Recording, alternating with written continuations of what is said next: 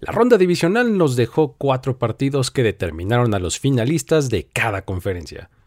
Los perdedores se despidieron en diferentes tonos, unos con buenas expectativas como Giants y Jaguars, mientras que otros con grandes frustraciones como Cowboys y Bills.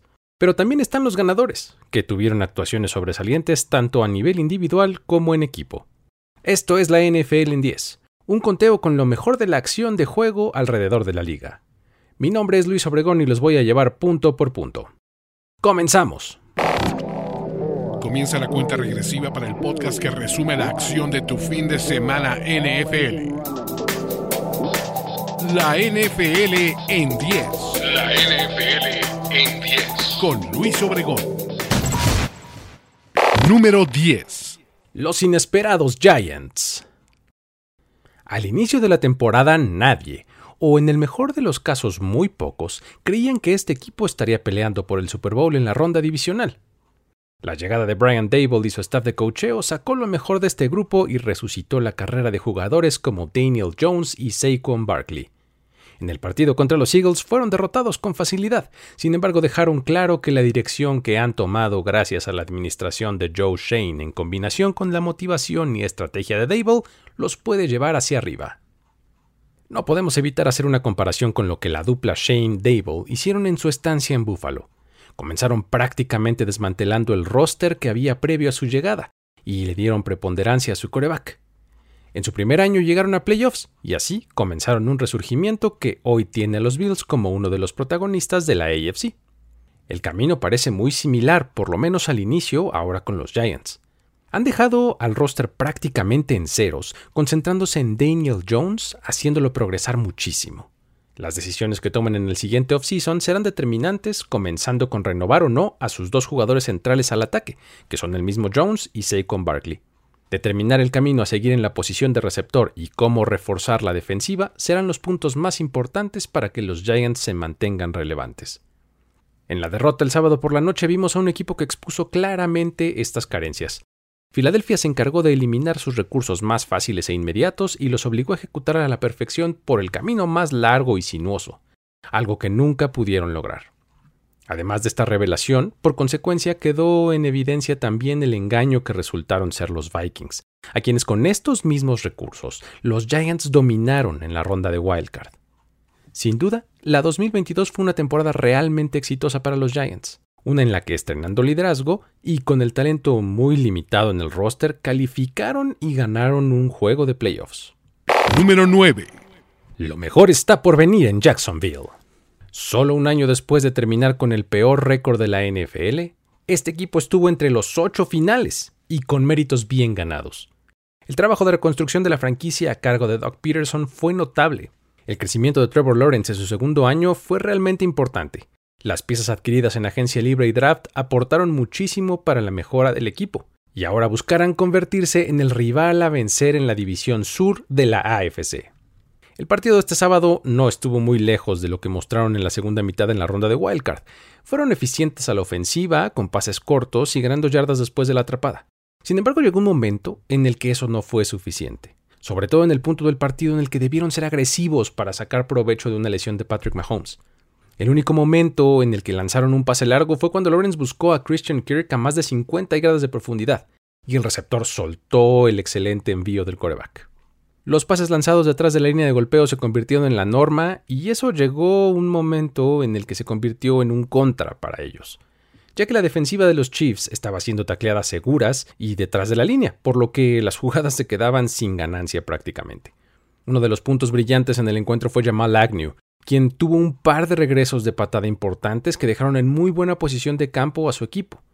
El primero se convirtió en el primer touchdown de Jacksonville, y en el segundo su regreso fue neutralizado por él mismo, ya que cuando estaban en zona de gol recibió un pase y al tratar de entrar a la zona de anotación perdió el balón. El fumble fue recuperado por los Chiefs y perdieron la oportunidad de ponerse a solo tres puntos de diferencia en el marcador. La derrota en ronda divisional en combinación con su récord los deja posicionados en la selección 25 del próximo draft. No fue el final más ceremonioso, pero si vemos el panorama completo, esta fue una muy buena temporada para los Jaguars. Número 8. Buffalo Bills, la promesa sin cumplir. Desde las épocas de verano en 2022 se hablaba de este equipo como el amplio favorito de la AFC para llegar al Super Bowl y prácticamente dominar a quien se le pusiera enfrente en esta instancia. Sin embargo, los últimos dos partidos de la temporada, y ya estando en playoffs, fueron bastante decepcionantes con respecto al gran nivel que en algún momento mostraron. El trabajo de coaching dejó que desear mostrando inhabilidad para hacer ajustes, y quedó de manifiesto que un mal día de Josh Allen es sinónimo de derrota para el equipo. El offseason que les espera será por demás interesante. El planteamiento ofensivo que propuso el coordinador Ken Dorsey se vio frustrado rápidamente por lo que planteó Lou Anamuro como su contraparte defensiva en los Bengals, y los ajustes por parte de Dorsey nunca llegaron. Volvimos a ver un equipo que no involucró a sus corredores en el partido y en el que Allen fue el líder en yardas terrestres con la famélica cantidad de 26 yardas. Es una certeza que partido con partido, el talento de brazo de Allen se hace presente, y esta vez no fue la excepción. Conectó pases con Gabe Davis, Stefan Diggs y hasta Cole Beasley, que a cualquiera impresionan. Sin embargo, esto fue totalmente extraordinario y completamente insuficiente. A pesar de que en el tercer cuarto la ofensiva movió mejor el balón, nunca fue suficiente para darle alcance a su rival. Ambas líneas, tanto ofensiva como defensiva, fueron completamente dominadas. Defensivamente no pudieron poner presión a Joe Burrow y en las contadas ocasiones en las que lo lograron, el coreback se escapaba por piernas sumando yardas por su cuenta o lanzando fuera de la bolsa de protección. Enfrentando a una línea ofensiva que estaba jugando con suplentes por lesiones en los titulares, cuando los Bengals se proponían correr el balón, los huecos se abrían a placer, y los corredores eran tocados por primera vez por lo menos tres yardas después de la línea de golpeo. Constantemente se podían ver linieros ofensivos bloqueando 5 o 6 yardas adelante de la línea de scrimmage. Esta fue una derrota amarga para un equipo que pasó por una montaña rusa durante la temporada, teniendo momentos de mucho dominio, pero otros con derrotas francamente inexplicables. Todo esto además complementado con lo emocional que puso a toda la liga el momento de Amar Hamlin. Será un offseason largo y con una lista de tareas interesante para Brandon Bean y Sean McDermott. Número 7. Dak Prescott, el costo de la derrota. La falta de constancia fue la tónica durante toda la temporada para los Dallas Cowboys, y en esta ocasión, una vez más, ese fue el caso. Tras dar un tremendo partido en la ronda de Wildcard, su quarterback tuvo un juego en el que podemos decir que tuvo mucho que ver en la derrota, al lanzar un par de intercepciones que se convirtieron en seis puntos para su rival, además de mostrar total incapacidad para ejecutar un drive exitoso en el último cuarto que habría eliminado cualquier crítica en su dirección. Nada nuevo bajo el sol en una temporada en la que de un juego a otro, o a veces hasta dentro de uno mismo, Prescott pasaba de ser un gran coreback a ser la causa de la derrota de su equipo. Lo hecho por Dak en esta ocasión es francamente imperdonable. La primera intercepción llegó pronto en el partido y costó un gol de campo, pero la segunda fue mucho más costosa, ya que llegó hacia el final del segundo cuarto, cuando su equipo estaba dentro de la zona roja del rival y pudo haber sacado puntos antes del descanso, solo para recibir el balón en el tercer cuarto y tal vez haber podido incrementar su ventaja. Podemos decir que esta fue una intercepción entonces que le costó 10 puntos a los Cowboys, ya que dejó de poner 7 en el marcador a favor de su equipo y luego los 49ers anotaron otros 3 antes del medio tiempo. Luego al final del partido tuvo una pésima ejecución en el momento más importante con un poco más de 3 minutos en el reloj y su equipo abajo por 7 puntos. Recibió el balón en su yarda 18. A partir de ahí, hay muy pocas cosas que pudieron haber salido peor. En primer down lanzó un pase que fácilmente pudo haber sido interceptado por Dre Greenlaw y regresado hasta la zona de anotación. Enseguida lanzó profundo buscando a un Michael Gallup que estaba abierto, pero el pase fue muy mal colocado y terminó siendo incompleto. En tercer down no encontró receptor y fue capturado por San Ebukam un 3 y fuera totalmente adjudicable a la ejecución del coreback en el momento que más se necesitaba de él. Hay que destacar el hecho de que los Cowboys perdieron a Tony Pollard por lesión en el segundo cuarto, una fractura en el peroné que requerirá de cirugía. Esta baja provocó que el ataque de este equipo fuera totalmente por vía de CD Lamb, que por más superestrella que es, pues resultó insuficiente terminó el partido con 10 recepciones para 117 yardas, con lo que se convierte en el primer jugador del equipo con al menos 10 recepciones y 100 yardas en un partido de playoffs desde Michael Irving, quien lo consiguiera en 1994 en el juego de campeonato de conferencia contra los 49ers.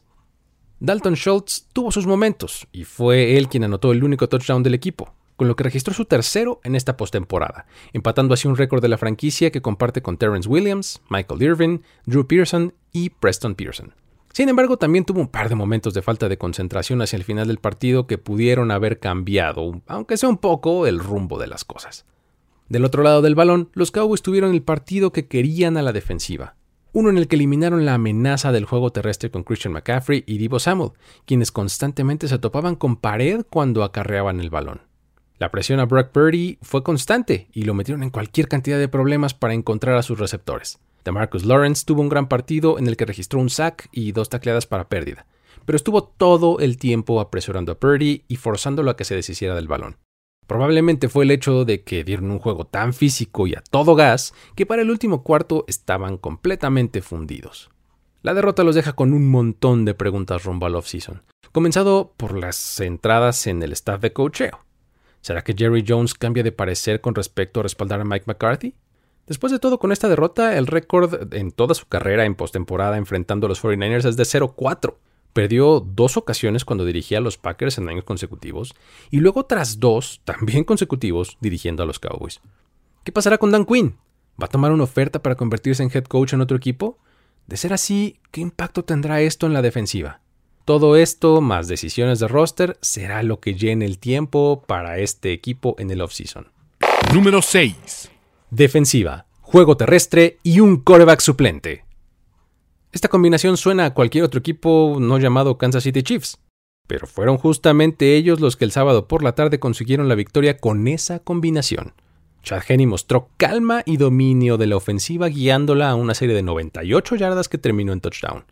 Isaiah Pacheco corrió con autoridad para 95 yardas, y la presión sobre el coreback rival fue constante. Todo esto combinado con una tremenda actuación de Travis Kelsey dio como resultado un marcador de 27 a 20 que los puso por quinto año consecutivo en la final de conferencia de la AFC. Lo de Kelsey es simplemente espectacular. Terminó el encuentro con 14 recepciones para 98 yardas y 2 touchdowns, sacando ventaja del hecho de ser el mejor en su posición en la liga, sumado a que enfrente tenía a una de las peores defensivas tratando de detener a los Titans.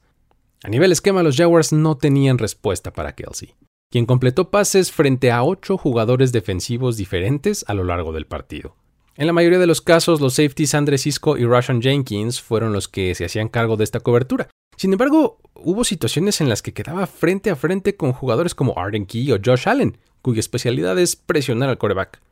Con su actuación en el partido rebasó a Michael Irving como el cuarto jugador con más yardas recibidas en la historia de los playoffs teniendo por delante solamente a Jerry Rice, Julian Edelman y Rob Gronkowski. Hay que destacar el hecho de que Henny tuvo una actuación corta pero muy precisa en este partido. Entró al campo sin previo aviso, así como usualmente les pasa a los backups. Pero la situación en la que estaba era con el balón en su propia yarda 2. ¿Qué hizo? Ejecutó un drive de 12 jugadas y 98 yardas en el que encontró a diferentes receptores, entregó el balón a sus corredores y terminó con un pase de touchdown para Kells. Este fue el drive más largo en la historia de los Chiefs en postemporada. El triunfo para los Chiefs representa varias cosas. La primera, y pues la más importante, es que avanzan al campeonato de conferencia. Este partido será por quinta ocasión consecutiva en el GEHA Field at Arrowhead Stadium, en contra de los Cincinnati Bengals, justo como sucedió la temporada pasada. Además, el triunfo hace que Andy Reid y Patrick Mahomes empaten la segunda mejor marca de más finales de conferencia que un head coach y un coreback han disputado juntos con cinco. En esta categoría empatan a John Madden y Ken Stabler, quedando solamente detrás de Bill Belichick y Tom Brady, que tienen ocho. Hasta antes de la llegada de esta dupla, los Chiefs nunca habían recibido un juego de campeonato de conferencia en casa. Número 5. La lesión de Patrick Mahomes. Hacia el final del primer cuarto, en una jugada de pase, la presión de la frontal defensiva de Jacksonville llegó al coreback, y Arden Key cayó sobre su pierna, provocando que el tobillo se le doblara. El dolor era evidente en la expresión y en los movimientos del coreback de los Chiefs. Estuvo fuera durante todo el segundo cuarto y regresó al campo durante la segunda mitad, jugando francamente disminuido físicamente. ¿Estará listo para la final de conferencia? ¿Jugará al 100%? ¿Cuál es el plan en caso de que no esté disponible? Estas y varias más son las preguntas que se le harán diariamente tanto al coreback como a Andy Reid en preparación para el siguiente partido. Hasta antes de este incidente estábamos viendo al Mahomes espectacular al que estamos acostumbrados, haciendo jugadas especiales desde el primer drive. Lanzó un pase saltando y otro por debajo de la altura de su hombro, completando ambos sin mayor problema. Cuando llega la lesión, sucede algo interesante. Sale del campo en franco dolor y se sienta en la banca por un instante, y enseguida regresa al campo haciendo el intento de correr. No es sino hasta que termina la serie cuatro jugadas después que abandona el campo de juego para permanecer en la banca hasta después del medio tiempo. Esto regresa a la mesa la conversación sobre el límite que debe de existir entre el heroísmo deportivo y la integridad física de la persona. Los jugadores quieren jugar. Es prácticamente un requisito para un atleta de alto rendimiento el tener la mentalidad de sobreponerse al dolor y continuar en el campo a pesar de todo sobre todo si se encuentran en una instancia de eliminación directa, como es la ronda divisional, a solamente dos partidos del Super Bowl. Ellos harán lo imposible para estar en el campo. Es aquí donde alguien más tiene que tomar las riendas de la situación. El head coach apoyado por el equipo médico son quienes deben permitir o impedir que el jugador regrese al campo. En esta situación, después del medio tiempo, lo vimos regresar a la titularidad, disminuido de su versión más espectacular, pero funcional. Fue como si hubiéramos echado un vistazo unos 10 años al futuro y hubiéramos encontrado la versión vieja, entre comillas, de Mahomes. Un coreback que, con movilidad limitada, sigue lanzando unos tremendos misiles precisos y encontrando líneas de pase dando solo un paso lateral. En el juego contra los Jaguars el sábado, tenerlo francamente no fue un factor diferencial.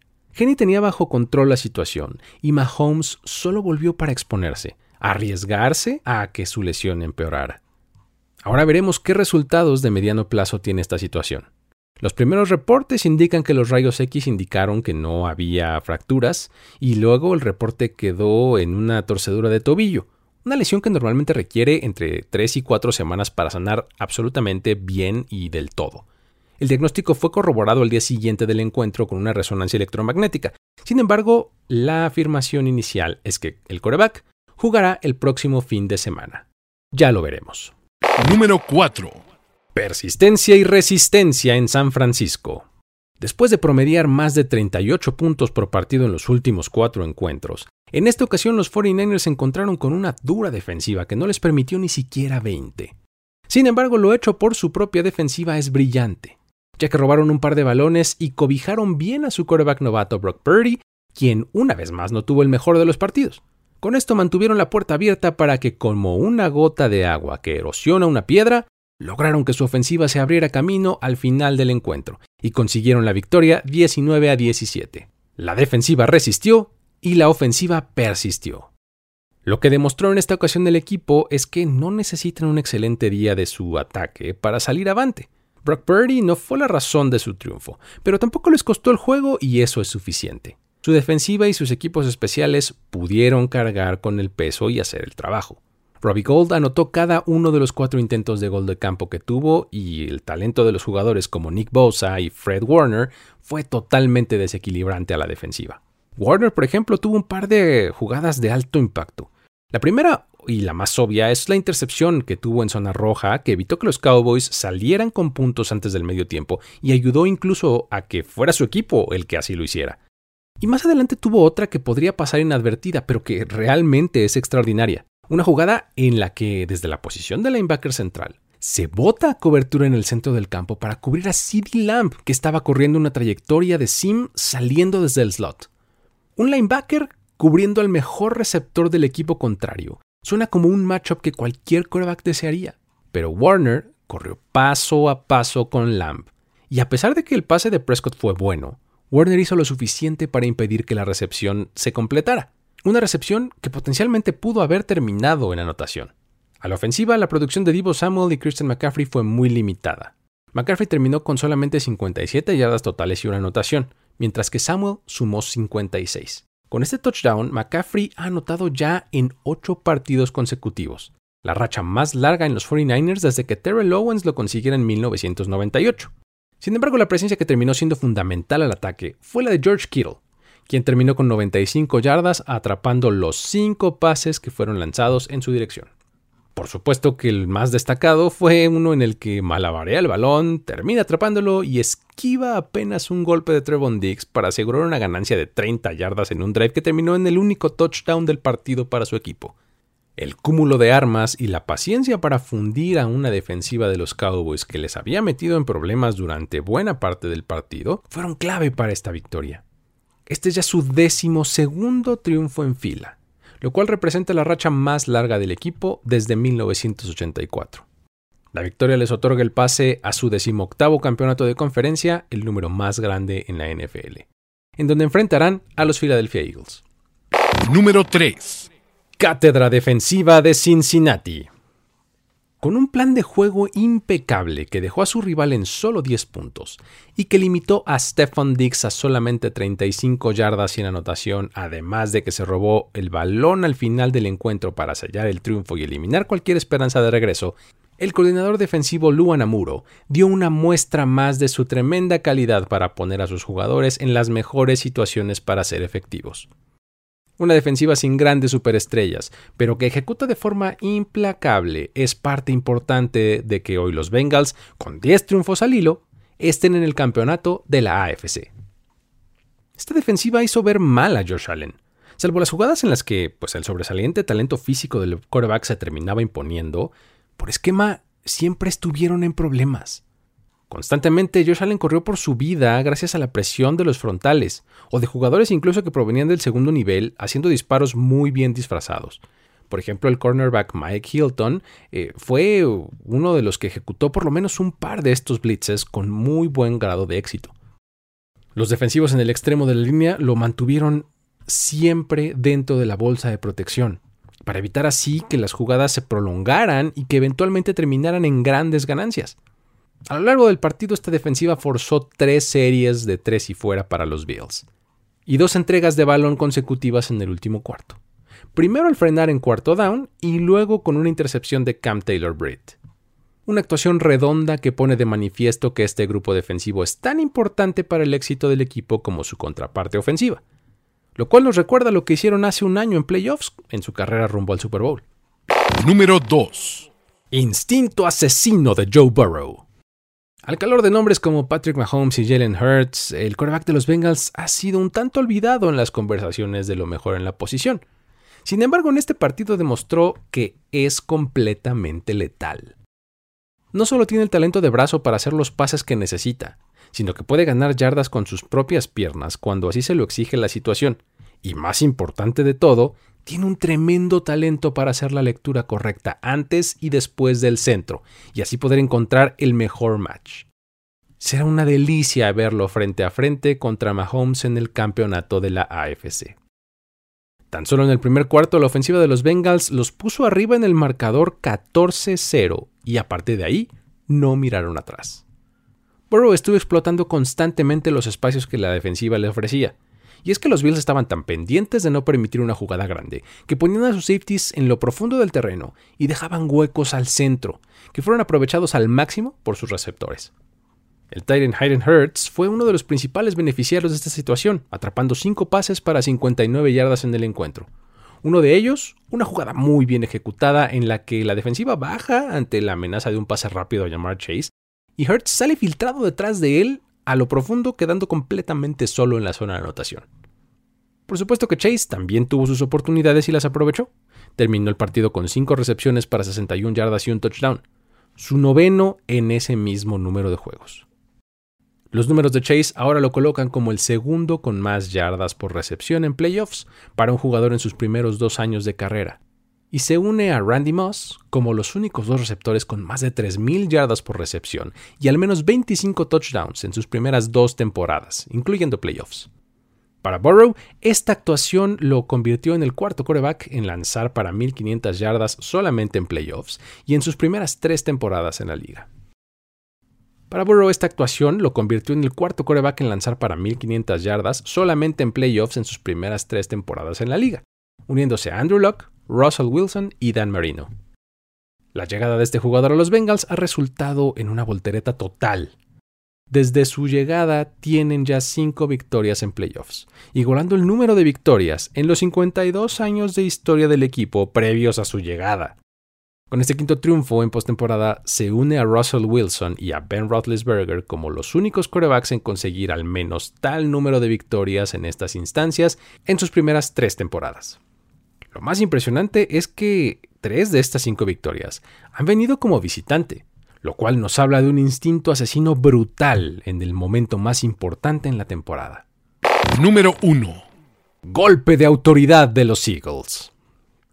Tras un cierre de temporada que levantó algunas voces de duda en torno a la calidad de este equipo, salieron como disparados de un cañón y aplastaron a los Giants en casa, imponiéndose con mucha facilidad durante cada uno de los 60 minutos del partido.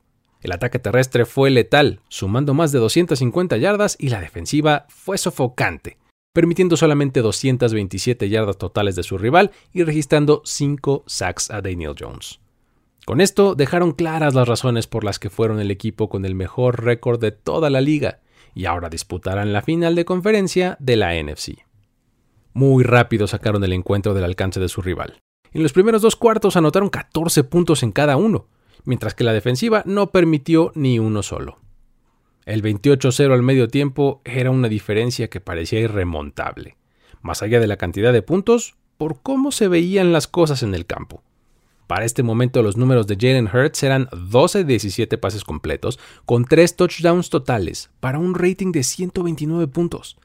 El juego terrestre fue el punto de énfasis en el ataque de Filadelfia, involucrando a sus tres corredores de forma muy eficiente.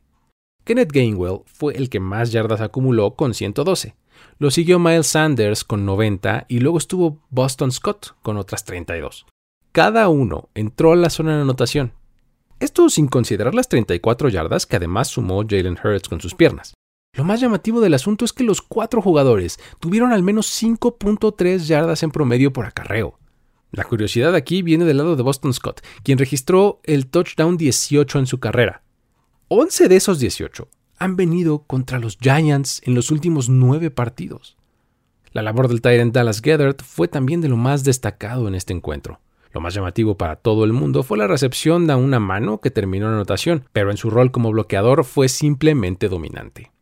Lo mostrado por Hertz fue lo suficientemente bueno, ya que no tuvo gran exigencia de su rival. Sin embargo, entregó pases precisos y aportó por tierra cuando se le exigió. Es difícil juzgar si está al 100% recuperado de esa lesión en el hombro que lo dejó fuera de la acción al final de la temporada regular, pero con una actuación tan destacada de sus compañeros no fue necesario forzarlo de más. En las trincheras el dominio fue claro. Los huecos estaban ahí para los corredores y del lado defensivo el pass rush estuvo encima de Daniel Jones de forma constante. Los frontales tomaron turnos para golpearlo y conseguir sacks. Además se llevaron una intercepción por cuenta de James Bradbury, quien hasta la temporada pasada formaba parte de los Giants. Con esta victoria los Eagles han ganado 12 de los últimos 15 partidos contra los Giants desde la temporada 2016. Ahora se preparan para recibir en el Lincoln Financial Field a los San Francisco 49ers en la final de la conferencia nacional. Con esto, las finales de conferencia se disputarán el domingo 29 de enero de la siguiente forma. A las 2 de la tarde veremos a la NFC, donde los Philadelphia Eagles recibirán a los San Francisco 49ers en el Lincoln Financial Field. Más tarde, a las 5.30 de la tarde, la AFC presentará a los Chiefs en contra de los Cincinnati Bengals en el Arrowhead Stadium. La NFL en 10. Hasta aquí llegamos con este conteo. Para más contenido sobre estos y otros temas alrededor de la liga, te recomiendo que visites nfl.com diagonal mundo, que sigas las cuentas de redes sociales de Mundo NFL y que te suscribas tanto al canal de YouTube como al feed de este podcast. Si quieres seguir la plática, te invito a que me sigas a título personal en redes sociales como arroba el buen Luigi. Mi nombre es Luis Obregón y me despido de una emisión más de la NFL en 10. Hasta la próxima. Ya eres parte de la conversación NFL de esta semana. La NFL en 10. La NFL en 10. Conductor y productor ejecutivo Luis Obregón. Voz en off y diseño de audio Antonio Sempere.